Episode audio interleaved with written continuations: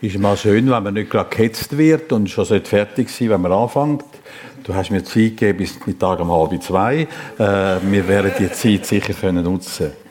Ich freue mich, dass ich heute Morgen wieder mal da Sommiswald sein darf. Ähm, ja, wenn wir den Einstieg hatten von Afrika und jetzt da wieder in Europa ist, in der Schweiz ist, im Emmental ist, dann gibt es schon ein einen Unterschied. Wir haben eine Delegation Afrikaner die nach Europa gekommen ist und Gottesdienst erlebt hat. Und wo sie zurückgekommen sind, haben sie gefunden, ist schon ein, Unterschied.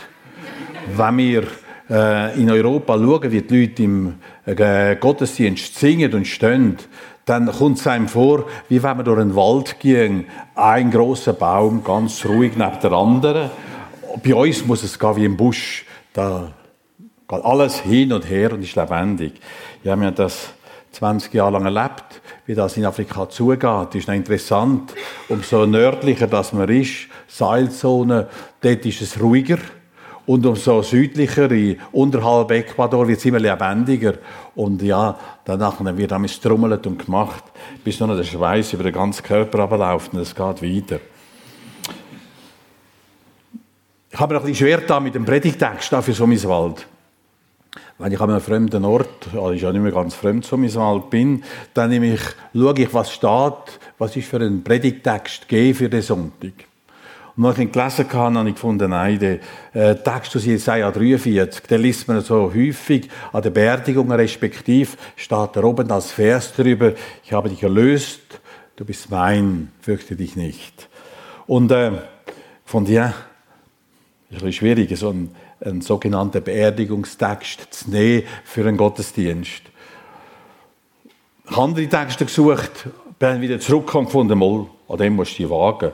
Und umso mehr, dass ich an dem Text geschafft habe, umso mehr Freude habe ich bekommen und gefunden, das ist genau das, was unsere Welt heute braucht. Solche Texte, wo das Wort Gottes uns wieder deutlich macht, äh, wie stark dass es uns ermutigen und prägen kann. Ich werde den Text lesen. Er steht in Jesaja 43, die Verse 1 bis 7. Jesaja 43, 1 bis 7. Und nun spricht der Herr, der dich geschaffen hat, Jakob, und dich gemacht hat, Israel. Fürchte dich nicht, denn ich habe dich erlöst. Ich habe dich bei deinem Namen gerufen, du bist mein. Wenn du durch Wasser gehst, will ich bei dir sein, dass die Sonne, dass die Ströme dich nicht ersäufen sollen. Und wenn du ins Feuer gehst, sollst du nicht brennen und die Flamme soll dich nicht versengen. Denn ich bin der Herr, dein Gott, der Heilige Israels, dein Heiland. Ich habe Ägypten für dich als Lösegeld gegeben, Kusch und Seba an deiner Stadt. Wir könnten das auch anders übersetzen, Äthiopien und ähm, Sudan an deiner Stadt. Weil du in meinen Augen so wertgeachtet und auch herrlich bist und weil ich dich lieb habe. Ich gebe Menschen an deiner Stadt und Völker für dein Leben. So fürchte dich nun nicht, denn ich bin mit dir. Ich will vom Osten deine Kinder bringen und dich vom Westen her sammeln. Ich will sagen zum Norden, gib her, und zum Süden, halte nicht zurück. Bring her meine Söhne von fern und meine Töchter vom Ende der Erde. Alle, die mit meinem Namen genannt sind, die ich zu meiner Ehre geschaffen und zubereitet und gemacht habe.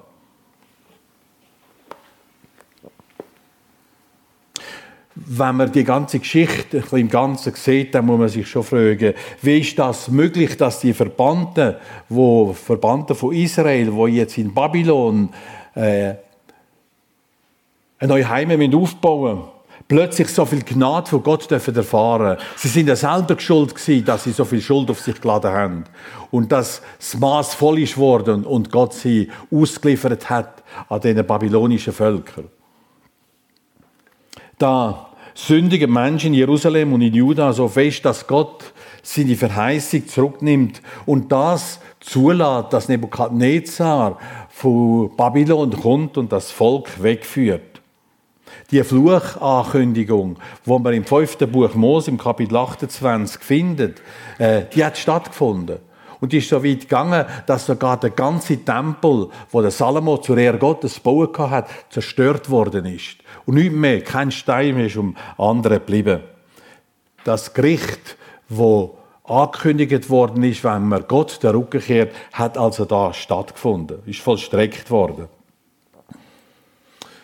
Man muss jetzt davon ausgehen, dass die Botschaft äh, nicht einfach all die Verfolgten oder die Verbannten gerichtet worden ist, sondern dass sie an die kleine Gemeinde, wo noch geglaubt hat, wo Gott vertraut hat, an die gerichtet worden ist. Und darum werde ich auch im, im, äh, während der Predigt oftmals auch von der Gemeinde reden. Das ist jetzt nicht die neutestamentliche Gemeinde, sondern die Gemeinde, wo dann zumal trotz allen Schwierigkeiten Gott vertraut hat und ihm der gegeben hat. Ich denke dann an Daniel, wo er entführt worden ist und nachher hergebildet worden ist, dass er ein Staatsmann soll werden. Da hat er gemerkt, all das, wo man das essen sollte, oder viel von dem, was wir essen, das ist eigentlich der Götzenkopf und da kann ich nicht essen. Und Gott hat ihn bewahrt, er hat Gott vertraut und hat das Risiko, ist er eingegangen, dass er ausgeschlossen werden konnte. Oder später, wo es geheißen hat, es darf nur noch zu einem, äh, zum König bettet werden, wo der König eigentlich ehrt, hat er den Mut gehabt und gesagt, nein, ich büge meine Knie nur vor einem Gott. Und der ist der, der die Welt geschaffen hat. Und er hat sich aufgenommen, dass er nachher in die Leuengrube geworfen ist. Dass Gott ihn bewahrt hat, ist dann der zweite Teil von, von dem Vertrauen auf Gott. Oder wir kennen auch Sadrach, Mesach und Abednego, wo das Standbild hätte sollen anbeten und sie die Chance bekommen haben, doch nochmal wenigstens einen Kniefall davon zu machen, sagen, wir knündeln nicht vor dem Standbild aber. Und wenn der König uns ins Feuer schicken in den Feuer verkehren. Wenn Gott will, kann er uns bewahren und sonst wollen wir an ihm festhalten. Und auch sie sind in den Feuer geworfen worden, aber dürfen bewahrt bleiben. Wir kennen einen Mardochai, wo auch kein Mann hat der geben sondern Gott allein hat vertraut und seine, sein Pfleckkind, das er nachher zu einer Königin hat werden Ein Nehemia, der Mundschenk vom König, wo immer die Sehnsucht behalten hat, einmal wieder zurückkommen nach Jerusalem und dort wieder mitzuhelfen, die Stadt aufzubauen. Das ist ja die, die kleine Gemeinde gewesen, wo Gott vertraut hat, trotz allen Schwierigkeiten und allen Problemen, die sie in dem Land erlebt haben. Und genau um den kleinen Überrest kümmert sich Gott und lässt äh, ihnen von Zeit zu Zeit der Propheten äh, Botschaften zukommen lassen, die sie ermutigen und stärkt und ihren Glauben fördern tut. Da haben wir schon Jeremia, der eine Botschaft mitgegeben hat, wo er gesagt hat, hey, sucht die Stadt Beste, denn ihr wohnt drin. Macht euren Kind Mut, dass sie heiraten, legt Gärten an, baut Häuser, denn die Verbannungszeit geht lang. Und wenn er äh, euch zu fest zurückzieht, dann verkümmert er und dann ist gar nichts mehr um lebt in dem Land und äh, tun euch ausbreiten. Oder wir haben nachher, äh, erleben wir, dass Gott selber in äh, Babylon unter ihnen Propheten erweckt. Wir denken an Ezekiel, einen von den großen Propheten, wo ihnen immer wieder Mut gemacht hat, Gott zu vertrauen und äh, Ermahnungen gegeben hat, bleibt treu. Und am Schluss jetzt die Botschaft, wir wissen nicht genau, wie die entstanden ist vom Jesaja, das Kapitel 43, äh, Wahrscheinlich hat er also in prophetischer Art und Weise schon rechtzeitig weitergegeben, dass sie äh, die Botschaft entdeckt haben und gefunden haben, mal, Gott hat uns nicht vergessen. Gott ist mit uns. Er wird uns durchtragen und bewahren. Aber wir können uns vorstellen, umso länger dass so eine Verbannungszeit dauert, ist ja über 70 Jahre gegangen, wo die da sind und die Botschaft, die wir da lesen, wird etwa in der zweiten Hälfte der Verbannung stattgefunden haben. Wird also nach 25, 30 Jahren können vorbeigehen und sie sind in Babylon gewesen. Dass man da plötzlich anfängt zu überlegen, ja, gilt's noch? Hat Gott uns vergessen? Haben wir da nicht auch eine Parallele zum Volk Israel, wo wir jetzt in der Tageslese gelesen haben, wo nach Gosen übersiedelt hat, darum sie dort Weideplätze gefunden haben, am Nil zu?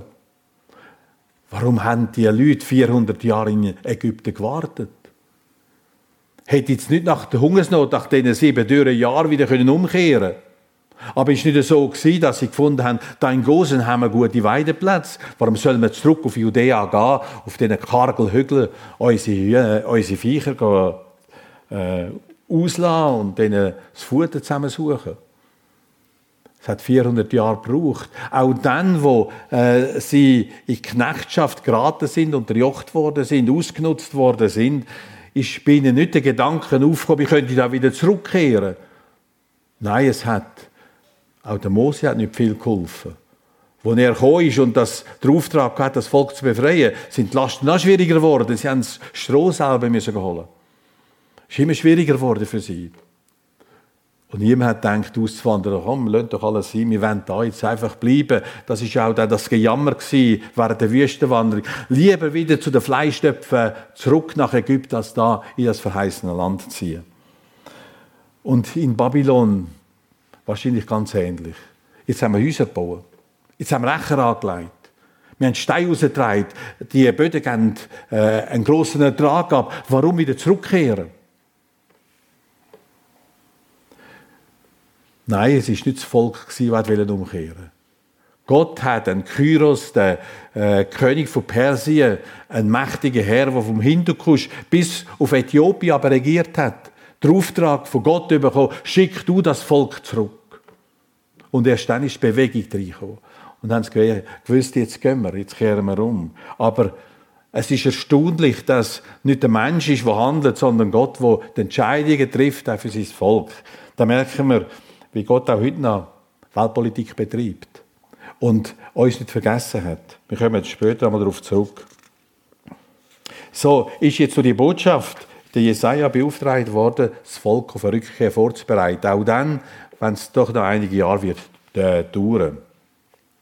Ich habe schon gesagt, unser Predigtext ist ungefähr in der zweiten Hälfte der Verbannung, hat, äh, ist ausgerichtet worden als Volk der Juden in Persien.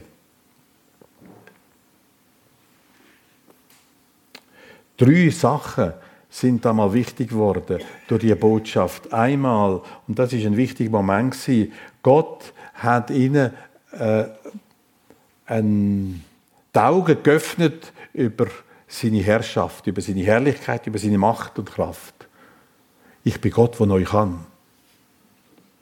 Und er hat ihnen äh, eine Sehnsucht geweckt, dass man nicht einfach da soll bleiben in dem Land, sondern die Sehnsucht soll wachsen, bis sie dann vollendet werden. Es gibt eine Möglichkeit, Gott will uns wieder zurückführen.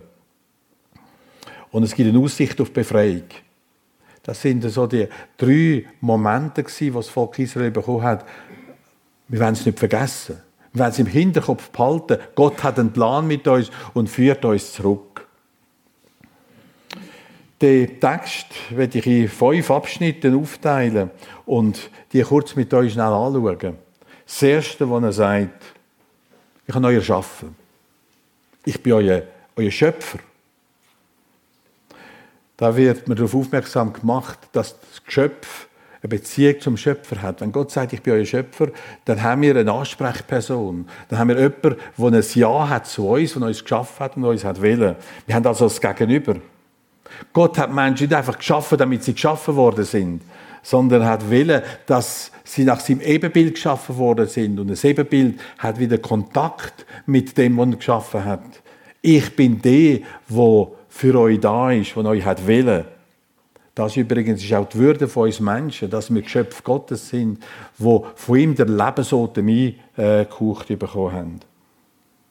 Und das Zweite, was er ihnen sagt, ich habe dich erlöst, ich habe dich bei deinem Namen gerufen. Du bist mir. Du bist mein Eigentum.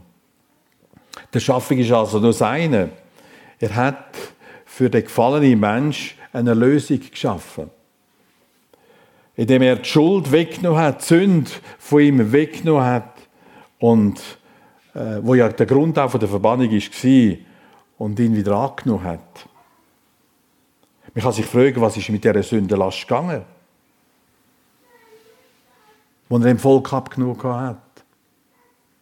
Ja, er hat sie von dem Volk weggenommen. Das Volk ist durch das äh, die Last frei geworden und ist frei gewesen, aber die Sünde hat gleich da existiert. Wir wissen, er hat sich später auf seinen Sohn, auf Jesus Christus geleitet, auf sich selber genommen und ist am Kreuz von Golgatha gestorben, dass die Schuld tilgt war und aufgehoben worden ist. So ist Jesus, als er am Kreuz von Golgatha gestorben ist, für die Schuld vom Alten Testament gestorben, wie auch für die, die ganze Schuld vom Neuen Testament und die, die wir in Zukunft dann machen. Er hat sie getragen als Kreuz von Golgatha. Darum kann er jetzt uns wieder beim Namen rufen. Wir haben eine Verbindung zu ihm. Und wir können ihm wieder begegnen und haben eine Chance, mit ihm unterwegs zu sein, sein Eigentum zu sein. Es tritt nach, ich will dich durch Wasser und durch Feuer bewahren. Beide Elemente, Wasser und Feuer, das sind eigentlich Gerichtsinstrumente Gottes. Das trifft man wieder in der Bibel an. Die erste Welt, die Gott geschaffen hat, ist durch die Sintflut zerstört worden. Wasser ist gekommen, dass alles, was äh, existiert hat, ausgelöscht worden ist. Es sind nur die gerettet worden, die sich von Gott haben rufen, in die Archen hineinzugehen. Sind die gewesen. Und wie viele Menschen? Acht Personen. Der Ruf ist ja viele gegangen. Aber acht haben ihn angenommen. Und die sind durchs Wasser gerettet worden. Und sie sind so nicht am Gericht. Unterlegen.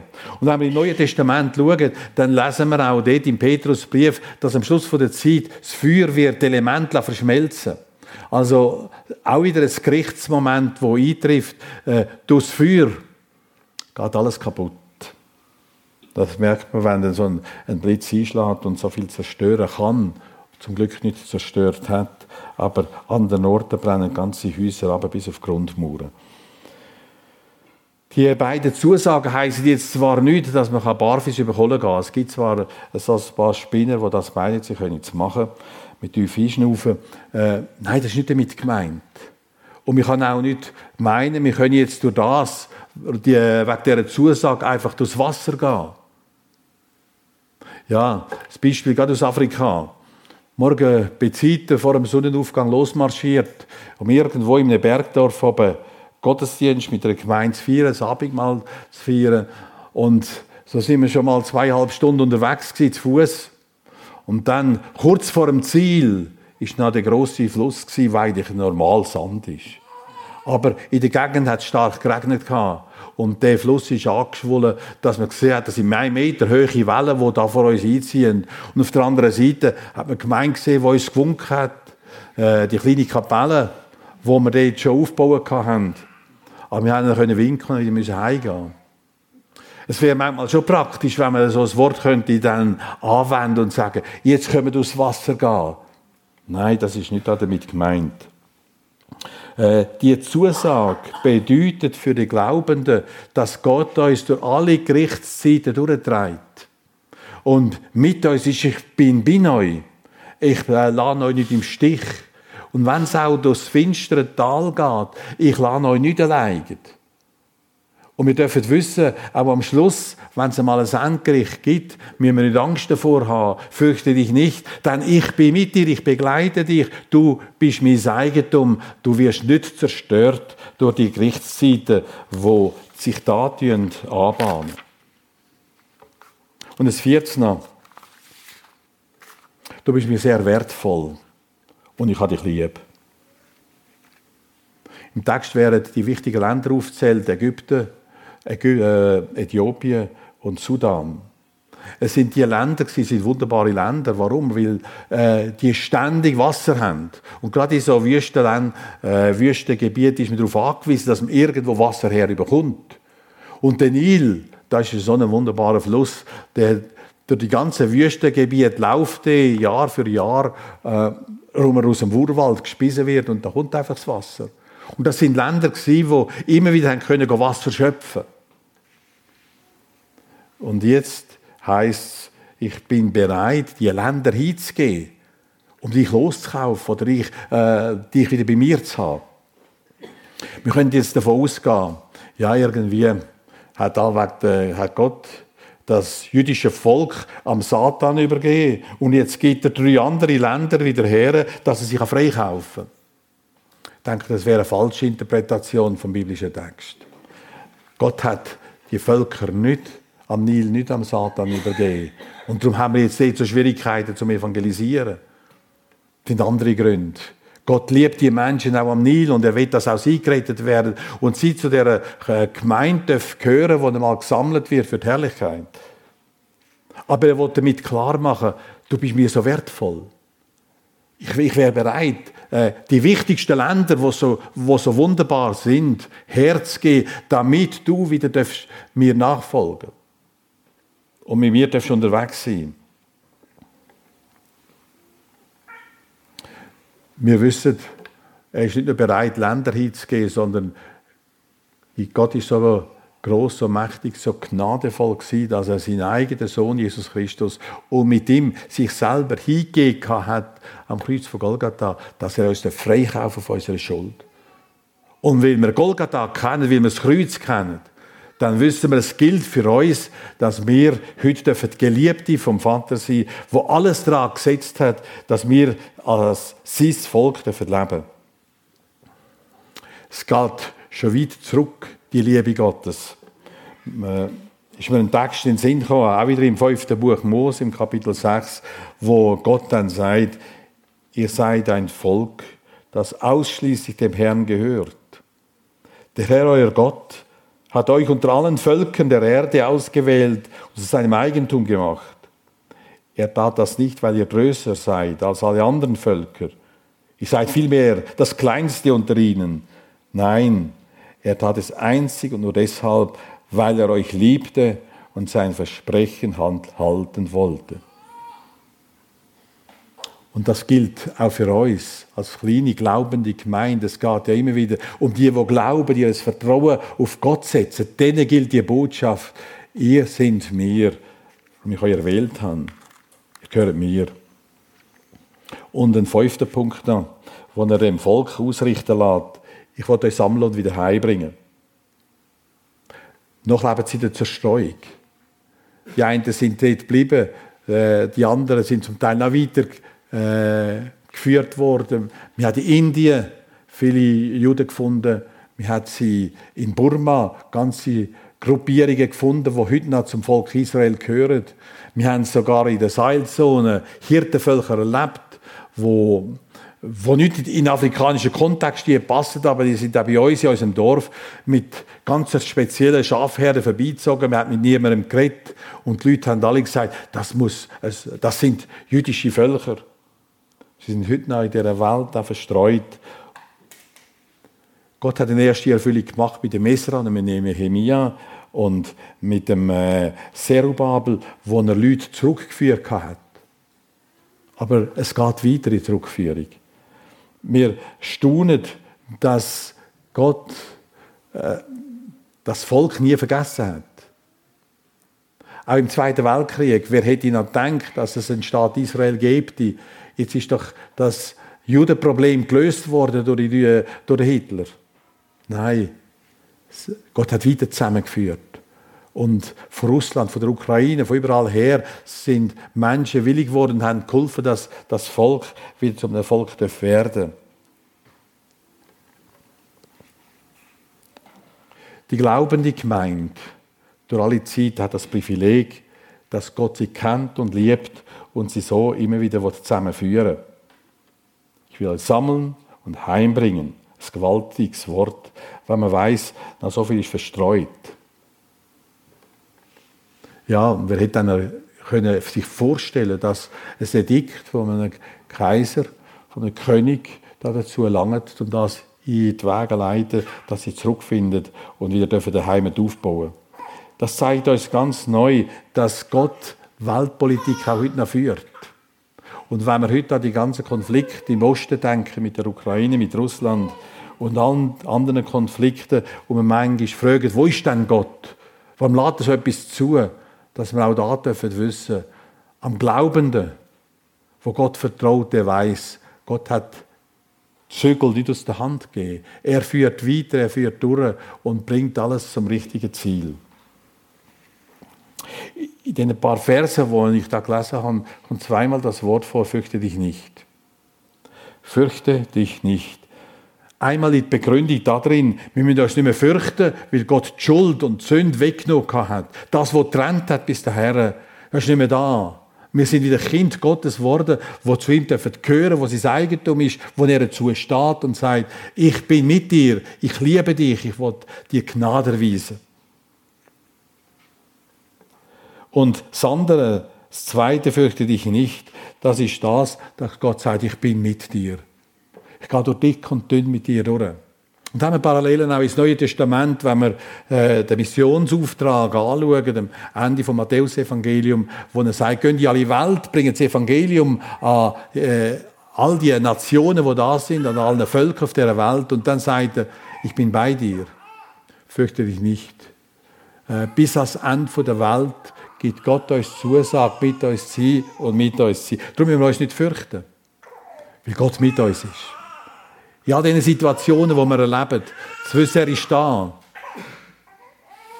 Ich habe gestern gezügelt und äh, per Zufall ist noch ein, ein Kind, wo mit uns ein Kind in Afrika in die Schule gegangen ist, äh, plötzlich hergekommen und hat gefunden, er könne auch noch ein bisschen Hand anlegen. Er hat einen sehr schweren Unfall gehabt. Der Schädel vertrümmert, äh, der wäre in Afrika gestorben. Geld ist gesammelt worden, dass ein Träger nachher geholt hat, hat keine Versicherung mehr gehabt, der hat dort unten selbstständig dann werden, wo er alt genug war. Und er ist zurückgekommen. Jetzt zwei Jahre hat er gebraucht, bis er wieder dort war, wo er vor dem Unfall war. Und äh, der Bürstler sagt, weisst, ich habe noch einen Schaden und das ist der kleine Finger. Und jedes Mal, wenn der einschlafen will, äh, dann tue ich Gott danken weil er mich zurückgebracht hat und mich bewahrt hat. Und das, dass er zurückkommen musste, ist auch seine Frau gerettet worden. Sie hat eine Lebertransplantation gebraucht und sie konnte wieder einmal arbeiten. Ein Wunder, das Gott da hat. Gott führt, er ist bei uns alle Tage und bringt uns durch. Nun ist ja das Wort nicht nur an Gemeinde in Babylon, an die kleine Gruppe, gläubige Gruppe gerichtet, die auf Gott noch hören wollte. Dann viele andere Juden sind dort äh, ihren Weg gegangen und sind auch nicht mehr zurückgekommen. Aber für die äh, zurückkehrende Gemeinde, und wenn man der Israel ist, wer weiß, wie viele das zurückkehrt sind, sind 50.000 Leute doch nachgekommen, die zu dieser kleinen Herde gehört hat. 50.000 Leute, es ist ganz eine Aufzählung, wie viel das für den Stamm gekommen sind. Und Zusammenzählung dann etwa 50.000 Leute, die äh, Babylonien verlassen haben. Und doch ist es eine kleine Gruppe gewesen, wenn man denkt, das ist ein Volk vom Hindukusch bis nach Äthiopien gewesen. Da gibt die, die Israelis, die sind die erste Adresse. Aber Gottes Wort gilt ja immer an die Glaubenden. Und da wir glaubende Gemeinde sind, dürfen wir auch das Wort persönlich für uns nehmen. Äh, ist vielleicht auch für uns nötig. Wenn wir heute denken, wie lange warten wir schon, bis Jesus zurückkommt? Es sind gut 20, äh 2000 Jahre.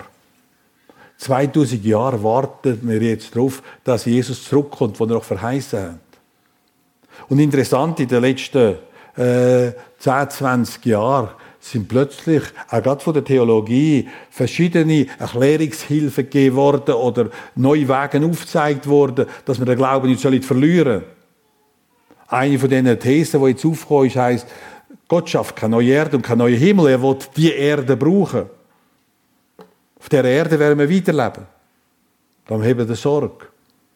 Oder andere, die dann nach stärker grün angehaucht sind, die sagen dann, wir müssen jetzt der Erde Sorge tragen damit sie eben erhalten kann bleiben. Wir müssen alles, was wir haben, investieren, dass nichts auf dieser Welt kaputt geht. Darum müssen wir auch ganz tapfer bauen, dass die Häuser auch eine Ewigkeit dann haben. Aber das Wichtigste muss immer das Wichtigste bleiben und darum gilt das nicht. Das Wichtigste ist das, dass das Evangelium läuft und die Menschen dürfen zum Glauben finden und Jesus dürfen anbeten, dass wir mal mit ihm zusammen in der neuen Welt Gottes dürfen sein, die er schafft. Wieder andere sagen, ja, die ganze Geschichte Himmel und Hölle, das ist ein Redikt von der alten Zeit, vom Mittelalter. Dort hat man es gebraucht, damit die Leute in der Stange behalten geblieben sind. Wenn du nicht folgst, dann kommst du in die Hölle. Und wenn du lieb bist, dann kommst du in den Himmel. Und das sagt Kiel vorantrieben, den Gedanken. Aber es ist eine Erfindung vom Mensch. Wir tut all das ausschalten, was der Glaube eigentlich äh, braucht, um an etwas festzuhalten. Wir haben Lösungen gefunden, warum es eben so lange gegangen ist. Gerade wie in Babylon auch, wie in Ägypten auch, wie in der heutigen Zeit. Ersatzdeen. Und wir merken gar nicht, dass durch all diese Ideen der Glaube nicht mehr notwendig ist, sondern unser Handeln. Dabei hat Gott immer durch den Glauben gewirkt. Er hat den Pharao willig gemacht, er hat den Kyros gesendet. Und er wird auch für unser Ende, für unsere, äh, wenn unser Planeten mal zu Ende geht, hat er einen Plan vorbereitet, wo wir auch nicht wissen, wie. Darum gibt es heute so viele Sachen, wo wir als Glaubende nicht verstehen können, keine Antwort darauf haben. Und auch keine müssen suchen. Darum können wir glauben und vertrauen, Herr, du hast etwas geschaffen, du bringst es zum Ziel und wir müssen uns nicht sorgen, wie es mal weitergeht. Wir müssen uns auch nicht sorgen, wie es den anderen geht. Wir dürfen vertrauen, Herr, du meinst es gut. Du hast uns so geliebt, dass du uns durch alle schwierigen Phasen durchtragen willst. Und wir mal bei dir sein Ja, wenn sich die Bibel nur am Glaubenden erschliessen tut, was bedeutet denn das, ein gläubiger Mensch zu sein? Heißt das, dass wir mit unserem Glauben können Wunder tun können, Berge versetzen.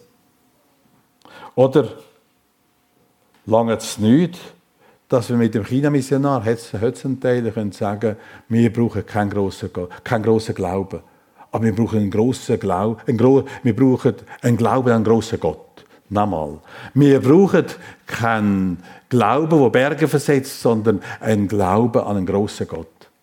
Und das, meine ich, ist das Entscheidende, dass wir äh, nicht mehr können Wunder tun mit unserem Glauben und etwas Unmögliches können in die Welt setzen, dass wir können beweisen, wir glauben. Wir dürfen vertrauen, Gott führt alles zum Ziel. Wir dürfen ihm vertrauen, seine Verheißungen gelten und wir dürfen Kinder sein, die von ihm geliebt sind und er uns zum Ziel bringt. Ich habe Folie, ein paar Folien vorbereitet, um ein paar Gedanken einmal zu repetieren. Ähm, hat nicht geklappt mit dem Stick. Ich werde die dafür versuchen zu lesen. Wir sind deine Geschöpfe, die nach dem Bild Gottes geschaffen worden sind. Er will uns Gemeinschaft, mit uns Menschen Gemeinschaft haben und will mit uns Gemeinschaft pflegen. Jesus hat uns von unseren eigenen Wegen zurückgeholt, uns von unserer Sünde erlöst und hat uns reingewaschen durch das Blut von Jesus Christus. Wir sind mit dem Vater heute versöhnt. Kennt uns beim Namen. Wir sind nicht einfach nur eine AHV-Nummer, sondern sein Eigentum. Auch in schweren Zeiten lässt er uns nicht allein. Im Gegenteil. Er hat uns seine Gegenwart zugesagt. Auch wenn es Zeiten gibt, wo wir durchs finstere Tal geführt werden, dann lässt er uns nicht im Stich. Er ist bei uns. Gottes Liebe ist so groß, dass er nicht nur bereit ist, Länder und Völker unsere Stadt einzutauschen und hinzugeben. Er hat uns so lieb, dass er seinen einzigen Sohn hingegeben hat, das Kreuz, um unsere Verfehlungen für die zu sterben, damit wir das ewige Leben haben. Und er wird seine Gemeinde aus allen Völkern, Ländern, Rassen, Gefängnis und Konzentrationslager sammeln, damit wir einmal vereint zusammen dürfen sein mit ihm, mit Jesus Christus in der Herrlichkeit. Und heute dürfen wir erleben, dass der Glauben uns verbindet und wir an dem Ziel dürfen festhalten. Gott ist unser Garant dafür. Darum gilt es. Fürchte dich nicht ich habe dich erlöst, ich habe dich bei deinem Namen gerufen, du bist mein und ich bringe dich ans Ziel. Ich werde noch beten.